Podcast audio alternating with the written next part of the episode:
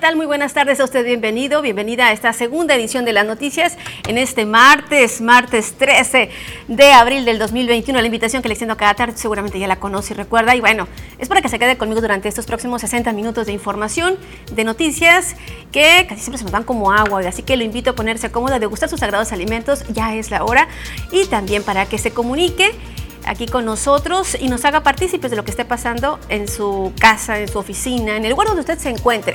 La invitación es para que nos lo haga saber a través de nuestras formas de contacto. La primera de ellas es llamando aquí en las instalaciones de TVP 644-414-2424, 644-414-2222. También a través de las noticias TVP Obregón en Facebook, nuestra fanpage, y a través de WhatsApp también nos puede hacer partícipe de sus fotografías y videos, así como sus comentarios en 6442-042120. Ya está apareciendo en su pantalla. Así que, ¿qué le parece si iniciamos en esta tarde de martes, hora de la comida? Buen provechito. Vámonos a la información y bueno, noticias que están relacionadas con la eh, seguridad o inseguridad, como usted lo quiera llamar y a poco más de 24 horas, 27 para ser exactas, eh, la persona el elemento de tránsito que fue privado de la libertad un día antes, precisamente fue liberado Aquí la información. Las instalaciones de seguridad pública municipal en Cajeme quedaron blindadas la noche de lunes cuando elementos de la delegación Ainari trasladaron al policía Roberto Burrola Sánchez tras ser dejado por sus captores en las inmediaciones de la calle 200 y Justo Sierra al poniente de Ciudad Obregón. La liberación del policía que había permanecido poco más de 24 horas en calidad de secuestrado por el crimen organizado movilizó un centenar de unidades y tras ser revisado por médicos de la propia comandancia y paramédicos de Cruz Roja se permitió reunirse con su familia. El secretario de Seguridad Pública Cándido Tarango Velázquez informó que se desconocen los motivos por lo que los criminales lo dejaron ir, ya que no se tuvo contacto alguno con ellos y tampoco se entregó a los sicarios detenidos como se había especulado. Se les exhorta a seguir trabajando, a seguir trabajando disciplinadamente, eh, que no se les olvide el pueblo de Cajeme eh, los necesita, su seguridad del pueblo depende de ellos y el trabajo que, que, es, que ellos hacen, que los policías hacen es muy valioso, es muy necesario y yo los felicito. Aunque la zona donde fue dejado es muy cercana al sector donde las cámaras del C5I le perdieron el rastro al vehículo en que lo privaron de su libertad, por el momento no se ha podido determinar el lugar donde lo tenían cautivo, ya que además el policía asegura que en todo momento estuvo vendado y no le permitieron ver a ningún lado. La reintegración a las actividades como elemento de tránsito municipal quedarán a discreción del propio policía y de igual forma a quien también intentaron privar de su libertad y logró darse a la fuga. Con imágenes edición de Jesús Gastelum, para las noticias Joaquín Galás. Afortunadamente, afortunadamente esta historia terminó, terminó bien.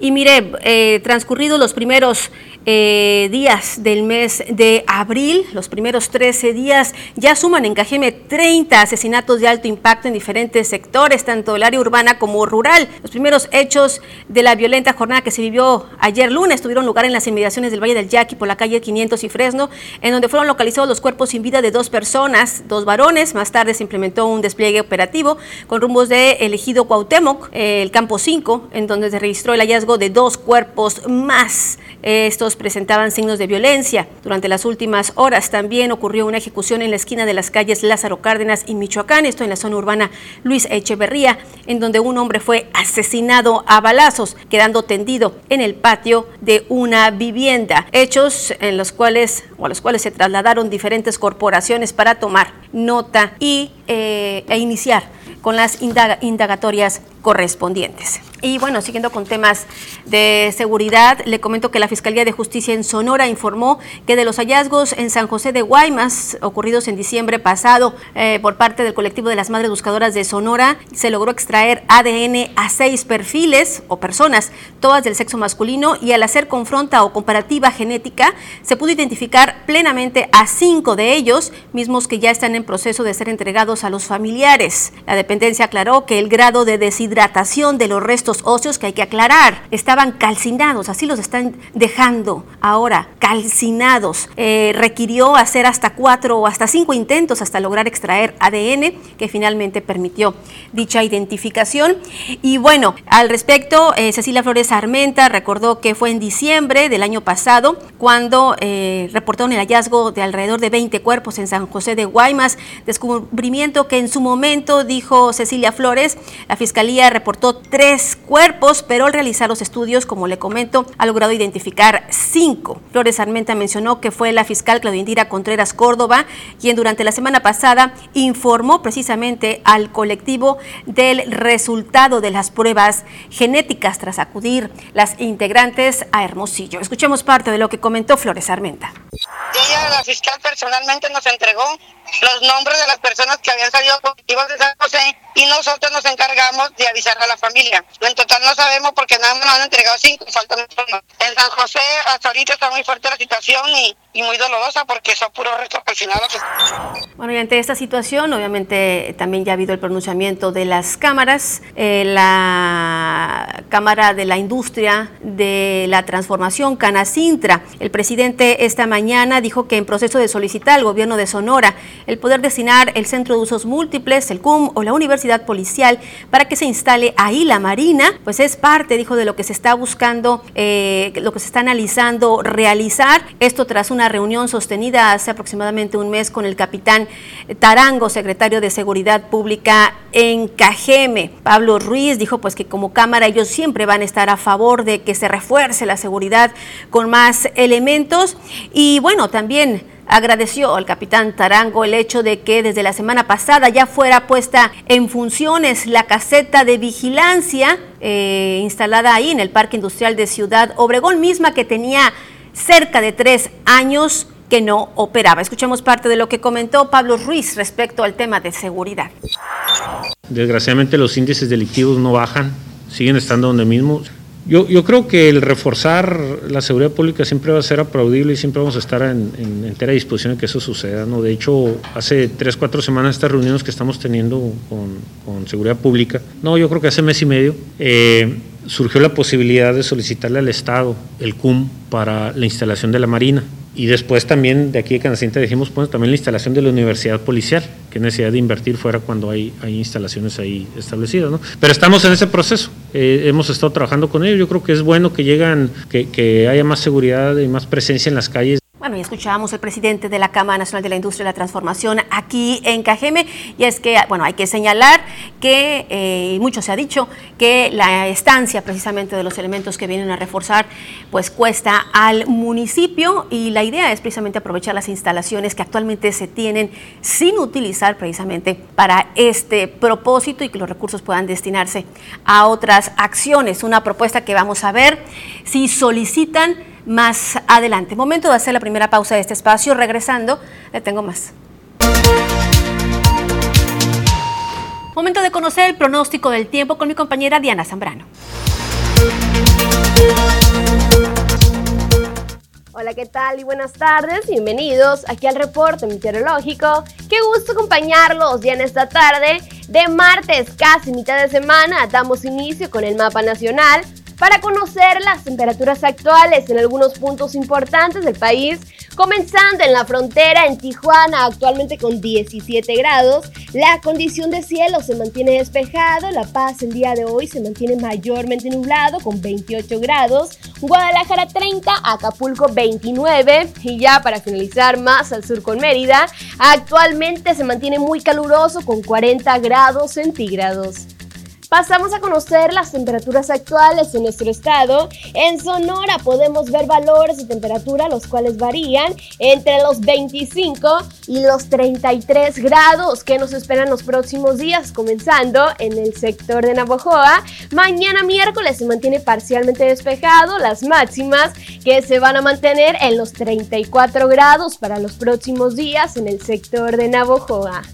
Ya en el sector Ciudad Obregón, actualmente con 31 grados, el cielo despejado se mantiene para el día de mañana. Las máximas que van a variar entre los 33 y los 35 grados. Ya las mínimas que se prevén entre 12 y los 15 grados para el sector de Ciudad Obregón.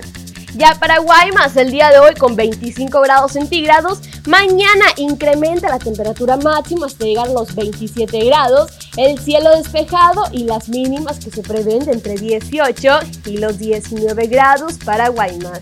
Ya en Hermosillo, la capital actualmente con 33 grados, mañana disminuye un poco la temperatura hasta llegar a los 32 grados.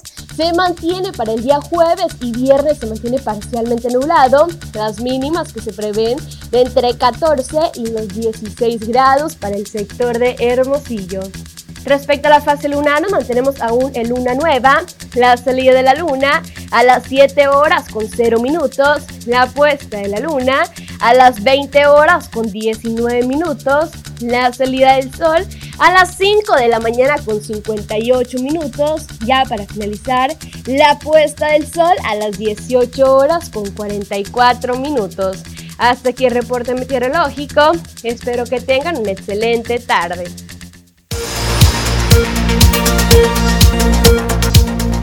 Gracias como siempre a nuestra compañera Diana Zambrano y bueno, es momento como cada tarde también de escuchar el reporte que nos tenga nuestro compañero Jorge Salazar. Muy buenas tardes, Jorge. Excelente amigos del auditorio, tengan ustedes una extraordinaria tarde de martes y bueno, gran eh, polémica se ha generado en diferentes redes sociales luego de esa guerra de dimes y diretes que han sostenido Lorenzo Córdoba, presidente del Instituto Nacional Electoral y el aspirante o exaspirante eh, está aún eh, por definirse Félix Salgado Macedonio, quien aspira, como te decía, a la gubernatura del estado de Guerrero por parte del Movimiento de Regeneración Nacional.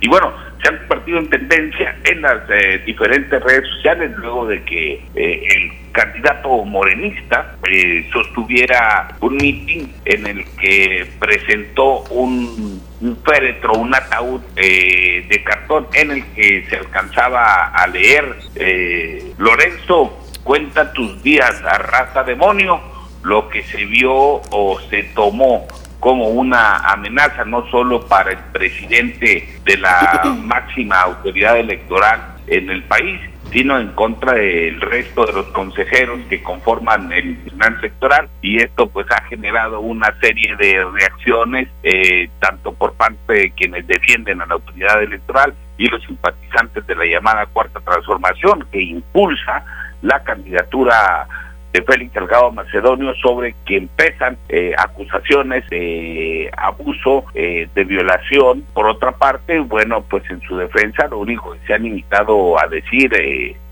Félix Salgado Macedonio, pues es los altos sueldos que ganan los, los funcionarios del INE y, esto ha llevado a generar una eh, gran cantidad de tweets. En el caso de las menciones que se hacen de Lorenzo Córdoba, pues más de, de 10.300, también eh, circula por ahí un video con un eh, discurso un tanto amenazador para la autoridad electoral, sobre todo para quienes conforman el, el primer círculo del INE, pues respecto a a, que los van a encontrar, que no les quieren dar la cara, eh, hace un llamado ahí a sus simpatizantes, el guerrerense, eh, diciéndoles que si quieren eh, vivir eh, o encontrar a Lorenzo Córdoba, haciendo referencia de manera sarcástica que seguramente con el sueldo que percibe pues ha de vivir en una casita de fibracel. Digo, obviamente se sabe que los eh, salarios de los funcionarios de materia electoral pues eh, están por las nubes, ganan bastante bastante bien celeste los funcionarios y bueno, hoy precisamente la autoridad electoral deberá de definir el futuro de Félix Salgado Macedonio con rumbo a sus aspiraciones a la candidatura del Estado de Guerrero. Ya de antemano, hace aproximadamente dos horas, ya periódicos a nivel nacional ya informaban acerca de que el INE había tomado el acuerdo, ¿no? Va a sesionar a las seis de la tarde todavía para eh, retomar el asunto, pero previamente ya se había acordado lo de quitar el registro y que eh, Morena pudiera contar con 48 horas para poder, pues, eh, ahora sí que proponer a un sustituto toda vez que Salgado Macedonio no había eh, entregado el informe de precampaña que se le había solicitado. Sí, efectivamente, y bueno, pues habremos de esperar las reacciones en las próximas horas. Eh, la resolución que tome eh, el, el consejo en torno a, a, quien irá a subir a, a Salgado Macedonio y, y, la misma reacción, porque el presidente se ha visto de, de un lado muy parcial defendiendo a su candidato y como ya es su costumbre desde hace 18 años, pues eh, una falta total de respeto a las instituciones que conforman este país. Hasta aquí mi reporte, Celeste, muchas gracias. Gracias, Jorge. Gracias a Jorge, como siempre. Y bueno, nada más también aclarar que en torno también a este tema, ya también incluso morenistas ya se han desdibujado o eh, marcado una raya en torno a su cercanía, en torno a Salgado Macedonio. Le tengo más después de esto.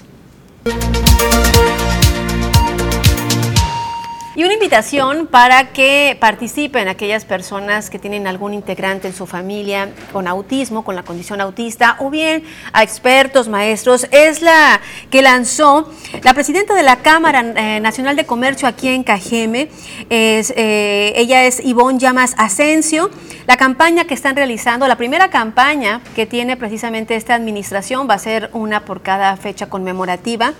Eh, va enfocada a las personas con esta condición, se llama Bienvenido a mi mundo y buscan profundizar en el diagnóstico y atención del autismo. Es, buscan también fomentar lo que viene siendo la tolerancia y va a contar con dos conferencias. La primera es este próximo 14 de abril con la conferencia a cargo de Elizabeth Alamante, denominada más, más allá del diagnóstico, a las 18 horas en la Canaco. La otra será el 28 de abril, a cargo de Angélica Ortiz denominada Hablemos del Autismo. Llamas Asensio dijo que buscan como gremio pues abonar al fomento de la tolerancia a quienes presentan esta condición. el evento presencial tiene un cupo límite de 50 personas, es gratuito, eso es importante decirlo. También quienes no acudan pues lo pueden ver a través de Zoom y bueno, incluye la participación de expertos, historias de familias con integrantes con esta condición. Nada más para apartar su espacio tiene que comunicarse al 6444 14 15 10 extensión 106. Escuchemos parte de lo que comentó la vicepresidenta de Responsabilidad Social Sonia Fuerte, Gaitán.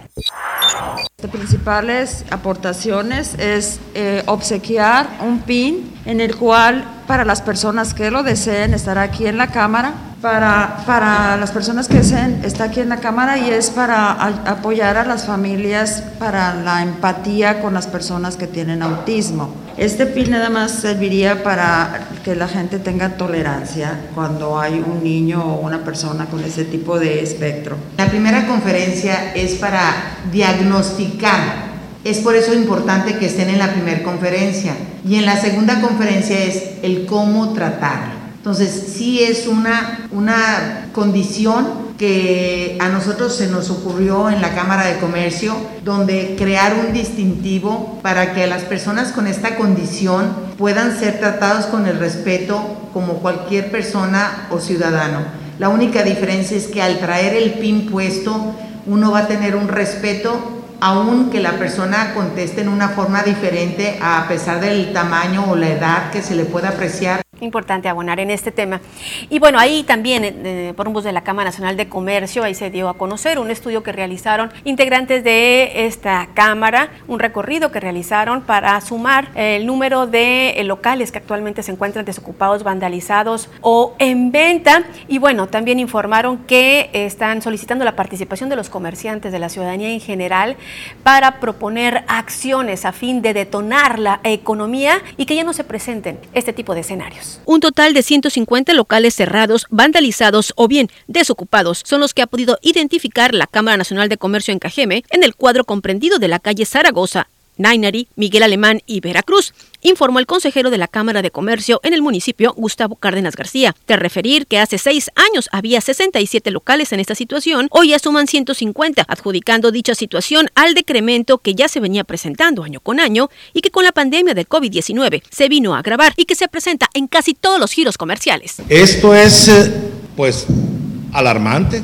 Lo que pasa en el primer cuadro es, eh, es un marcador de, de, lo que está pasando en la ciudad. ¿no? El comercio no es el primer cuadro, el comercio es todos, es Esperanza, Tesopaco, todas las colonias del sur, del oriente, del poniente, pero el marcador que siempre nosotros utilizamos es donde convergen casi la mayoría de, de las comunidades, que es el centro de la ciudad. Tras mencionar que el comercio no se ha recuperado de lo vivido durante el 2020, cuando cerró el 60% de las empresas y las ventas del restante esencial solo ascendió al 40%. El consejero de la Canaco indicó que buscan estrategias entre los mismos comerciantes para minimizar dicha situación toda vez que ya comienza el calor y con ello los altos consumos de electricidad y que entre otras situaciones provocan el desempleo. Con edición de Manuel Bracamontes informó para Noticias TVP, María Celeste Rivera. Y Constellation Brand continúa sumando a más empresas a su proveeduría. Esto fue destacado durante la rueda de prensa en Canacinta. Un incremento en la contratación de su proveeduría en productos y servicios a empresas locales por el orden del 51.15% en Constellation Brand, destacó el presidente de la Cámara de la Industria de la Transformación en Cajeme, Julio Pablo Ruiz, del 2020 a febrero del 2021.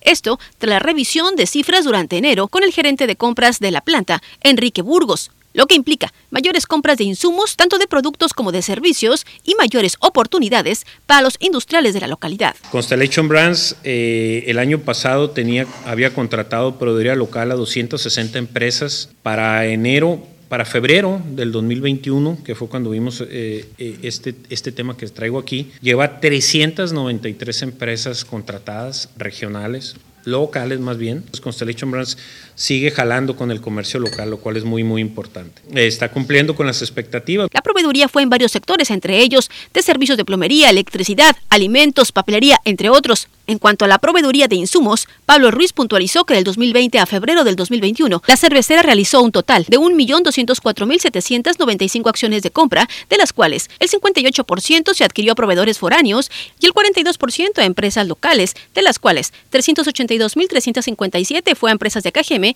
y 117.035 a empresarios sonorenses. Sin embargo, el porcentaje de proveeduría se invierte en cuanto a los servicios, pues predominan la contratación de empresas locales con un 81.24%, lo que equivale a 1.949 contrataciones en KGM. Con edición de Manuel Bracamontes informó para las noticias TVP, María Celeste Rivera. Bueno, pues ahí está destacando la labor de Constellation. Antes de ir a la pausa, nada más nos preguntan, ¿es cierto que la vacuna Cancino no sirve en una sola dosis? No, lo que han estado comentando es que sí sirve y que basta nada más con una sola dosis. Cada vacuna tiene sus particularidades y Cancino es una que ya ha sido también probada, así que no hay que hacerle caso a las fake news, a todas aquellas informaciones falsas que solo buscan precisamente la población. Volvemos con más después de esto. Gracias por sus comentarios, gracias, son muy nutridos. Dice, nos reportan otra vez que no ha pasado el carro de la basura aquí en Santa Teresa, dice de Vacum. Se deberían de abocar estos candidatos. Este, buena propuesta, ¿eh? que se aboquen a la labor, digo, para que vayan entrenando. Digo, algunos que quieran realmente el puesto. dice, este pueblo está muy olvidado allá en Vacum. Bueno, pues ahí está. Gracias por su comentario. O caminar, por ejemplo, con una, en una colonia altamente conflictiva durante la noche, nada más para que vivan el temor que vivimos los ciudadanos, también ha sido una de las propuestas que muchos han hecho. Gracias. También dice, ¿podría darme el número de bienestar? Mi esposo se quedó sin vacunarse contra el COVID porque le aplicaron la vacuna de neumonía. Esto es para saber cuándo se la aplicarán. Con mucho gusto se la paso por WhatsApp. Claro que sí. Gracias. También dice, señores regidores, ¿qué piensan ustedes hacer para que termine la violencia en Cajeme? Pónganse las pilas. Parte de lo que nos están comentando, dice. Yo creo que ya nadie dice va a votar por Morena, pues este gobierno no tiene seriedad. Es parte de lo que nos comentan. Eh, es cierto que la vacuna Cancino no sirve. No, ya ya, lo comentamos, sí sirve, ya se han hecho pruebas, si no, no se aplicaran. Así que no hay que hacer caso a la información que muchas veces se difunde a través de las redes sociales sin ningún sustento. Hay que irse a lo oficial, a lo que dan los médicos. Eh, también dice, para preguntar si ya se está poniendo la, el camión móvil del INE por la calle Tabasco y, cuatro, y calle 400, ¿puede ser? Bueno, déjeme consultarlo con la eh, titular del registro y le informo también por WhatsApp. La última información eh, que nos dio sobre este tema era que no estaban en operación, que la atención se estaba dando en los tres módulos, tanto en Esperanza como también en Quechehueca, perdón, en Marte Regómez y también aquí en el casco urbano por la calle Sonora casi esquina con Nainari. Continuamos con más información y bueno, noticias que están relacionadas con la política y le comento que los arranques de campaña están a la vuelta de la esquina. Aquí le presentamos pues algunos de los nombres de las y los aspirantes que ya presentaron sus documentos y candidaturas. Faltan dos semanas exactamente para el arranque de campañas de candidatos locales en el estado de Sonora y sus 72 municipios. En Cajeme, ante el Instituto Estatal Electoral, los partidos han presentado la documentación de los siguientes personajes, quienes tras recibir la constancia podrán decirse candidatos oficialmente. Por la alianza Va por Cajeme se registró en la alcaldía a Anabela Costa, por el Distrito 15 a Luis Alberto Plasencia, por el 16 a Armando Alcalá y en el 17 a Ana María Castro Monzón. En el partido Movimiento Ciudadano registraron a la alcaldía a Abel Murrieta, por el Distrito 15 a Denis Navarro, en el 16 a Manuel Scott, por el 17 a Clarisa Flores Chong. En Morena, entre los que ya entregaron documentación se encuentran Javier Lamarquecano por la alcaldía y Raúl Castelo por el Distrito 15, mientras que en el verde ecologista solo se han registrado Fidel Covarrubias por la alcaldía y Alba Morales por el Distrito 15. En el caso del Partido Encuentro Solidario, aunque se tenía previsto el registro de Rosendo Rayales como candidato a la alcaldía de Cajeme, por el momento el partido no ha dado a conocer qué fórmula fue la que presentó ante el Instituto Estatal Electoral. Por el momento solo se confirma la participación en elecciones de Abraham Montijo por el Distrito 17, aunque algunos ya cuentan con la constancia de candidatos por parte del Instituto Estatal Electoral, por el momento la mayoría se encuentran resolviendo detalles en la documentación presentada y será en próximos días cuando den a conocer sus planillas. Con imágenes y edición de Jesús Gastelum, para las noticias Joaquín Galás. Y, bueno, también hay que aclarar que también falta dentro de mencionar dentro de esa lista a Rodrigo González, quien actualmente está en el proceso de recabar firmas, le faltan 2.000, lleva 7.500, le faltan 2.000 para completar las 9.600 firmas. Él señaló que lo que fue el proceso eh, de Semana Santa afectó precisamente para pues recabar lo, lo solicitado por el Instituto Estatal Electoral de Participación Ciudadana, recordando pues que él se inconformó ante la negativa de precisamente poder registrarse como candidato independiente y fue el tribunal el que le dio el sí. Ahora tiene que cumplir con este requisito para el día de mañana poder presentar las 2.000 firmas, que por cierto las está recabando justamente ahí en la Plaza Álvaro Obregón, frente a Palacio Municipal. Con él ya serían 10, 10 las y los aspirantes que precisamente buscan la alcaldía de Cajeme y que hay que señalar, ¿eh? ayer a las 12 de la noche concluyó el proceso de registro ante el Instituto Estatal Electoral y de Participación Ciudadana. Continuamos con temas políticos y le comento que Alfonso Durazo se comprometió precisamente a que de ser gobernador, él eh, precisamente eh, favorecería las licitaciones de empresas locales, una situación que han estado, hay que señalarlo, demandando empresarios, comerciantes e industriales desde hace ya mucho tiempo. El candidato de la Alianza Junto Haremos Historia por Sonora se ha comprometido a que durante su administración las licitaciones que emite el gobierno del Estado cuenten con candados que favorezcan la participación de empresas sonorenses en el marco de una reunión que sostuvo con mujeres emprendedoras, Alfonso Urazo Montaño reconoció que las licitaciones tienen una serie de frenos que más que evitar la corrupción, generan una serie de pretextos que la estimulan y agregó que el influyentismo ha reducido la competitividad de las empresas. Estoy totalmente de acuerdo con la propuesta de que estas licitaciones queden en nuestro Estado y que ayuden, por supuesto, que ayuden, por supuesto, a mejorar el entorno económico, impulsar una nueva cultura empresarial. Pero esta cultura también requiere una cultura del emprendimiento, particularmente en las micro y pequeñas empresas y particularmente en la mujer. Para las noticias, Jorge Salazar. Así las cosas.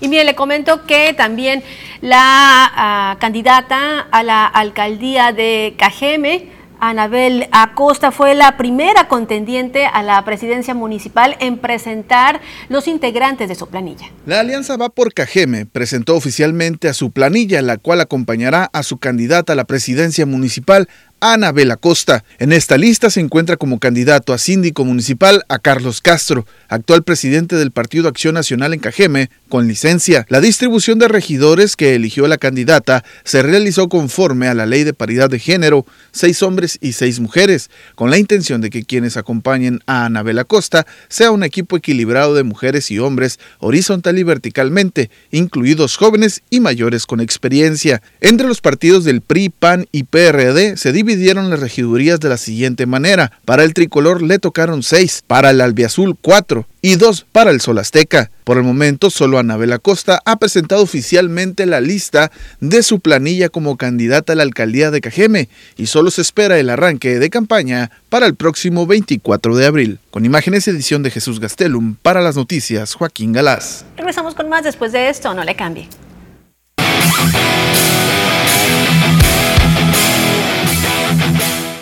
¿Qué tal amigos de las noticias? Bienvenidos a la información deportiva al día de hoy. El conjunto del Paris Saint Germain, como todos los equipos, cuenta con cualidades y una de ellas es el juego por los costados y su técnico Mauricio Pochettino quiere explotarlo frente al Bayern Múnich para poder avanzar a las semifinales y eliminar al campeón. Ante esto, el técnico argentino cree que el conjunto alemán no cambiará su estilo de juego y saldrá con todo para poder revertir el marcador global y volver a pasarle por encima al conjunto francés, tal y como lo hicieron la pasada final donde la escuadra teutona se impuso al cuadro galo. Vamos a escuchar las palabras del técnico argentino del PSG. Bueno, yo creo que una de las cualidades eh, de este equipo de Bayern Múnich es el juego por banda y eh, está claro que hemos sufrido pero eh, hemos ganado el partido y es lo que tenemos que hacer en el próximo mañana, ¿no? Eh, ganar otra vez eh, y tratar de corregir cosas que siempre en, el juego siempre hay para hacer, y, pero estamos jugando, como también lo decía Presnel anteriormente, con el mejor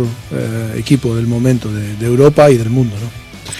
El llamado Chaquito Santiago Jiménez habló de la superioridad que Cruz Azul debe mostrar en la vuelta de los octavos de final de la Conca Champions ante un equipo semiprofesional. Tenemos que empezar a hacer cosas en vez de no hacer. Entonces yo creo que tenemos que empezar a arriesgar un poquito más. Tenemos que atacar, tenemos que presionar, eh, hacer que ellos se equivoquen para nosotros aprovechar la, la ventaja de que estamos en casa y, creo que a ellos aquí en la altura les puede costar un poquito más, entonces hay que siempre estar arriba. Afirmó que la máquina debe aprender del mal partido que dio en la ida ante el equipo haitiano. Tenemos que, que salir a jugar, a divertirnos como sabemos, eh, no presionarnos de más. Este, creo que ese partido nos dejó muchos aprendizajes, pero por nosotros, por lo que dejamos de hacer, por, por cosas que a lo mejor hubiéramos hecho, pues lo hubiera no existe, pero, pero eso es uno de los aprendizajes que nos dejaron. Creo que tenemos que salir a, a ganar, a proponer.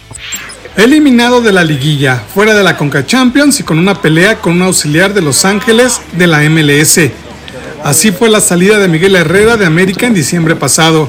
Los números ya no acompañaron al Piojo en la recta final de su segunda era con América. Y a pesar de que tenía contrato vigente, los mandos azulcremas decidieron prescindir de sus servicios. Pero ¿quién extraña a Miguel Herrera?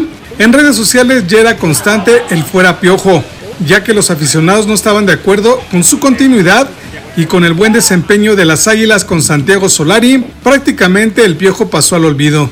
Pero si hay alguien que lo extraña, en la frontera. La directiva de los Cholos que buscaría que Herrera dirigiera nuevamente a los caninos.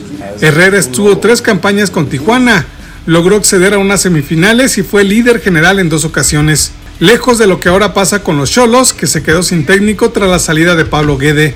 Miguel Herrera es el candidato número uno para dirigir a Tijuana y en la frontera sí lo extrañan porque en América rápido pasó al olvido.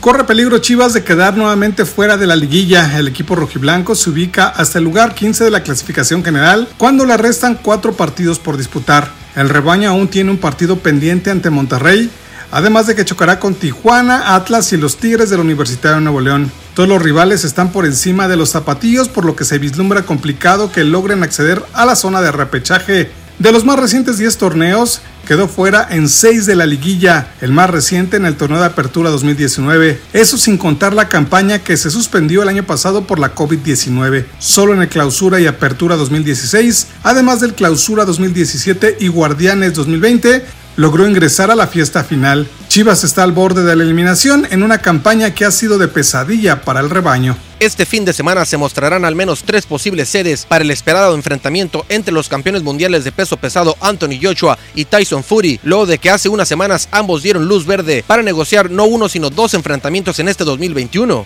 Joshua pondría en juego los títulos de peso completo de la Asociación Mundial de Boxeo y de la FIB y Organización Mundial de Boxeo, mientras que Fury expondrá el del CMB. Anthony llegará con marca de 24 y 1 y 22 knockouts A sus 31 años de edad y Tyson con 32 años lo hará con 31 y 21 fuera de combate. De acuerdo con múltiples reportes, Arabia Saudita, China, Qatar, Dubái, Estados Unidos, entre otros países serían las posibles sedes. Con esto amigos llegamos al final de la información deportiva al día de hoy. Quédese con más información aquí en las noticias.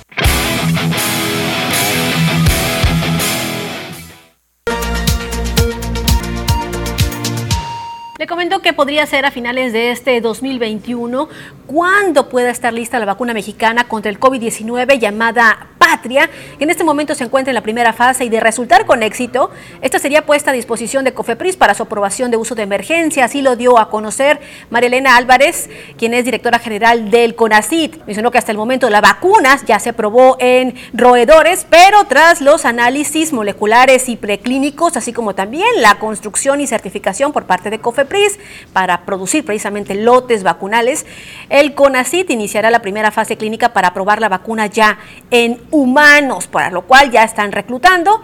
Eh, personas entre 90 y 100, entre, entre, 90 y 100 adultos sanos de entre 18 y 50 años de la Ciudad de México que serán pues vacunados con el biológico y se espera que tengan los resultados de esta etapa ya el próximo mes de mayo. De acuerdo a las autoridades, este desarrollo, mm, este desarrollo permitirá tener un ahorro de hasta 855% en comparación con lo que actualmente se invierte comprando vacunas a laboratorios extranjeros. Escuchemos parte de lo que se dijo de esta primer vacuna mexicana. Clínico fase 1 eh, podría decirse que ya inició, bueno, se está en la fase de reclutamiento los lotes vacunales para este ensayo ya están eh, producidos, eh, por lo menos eh, los que son suficientes para este primer ensayo clínico fase 1.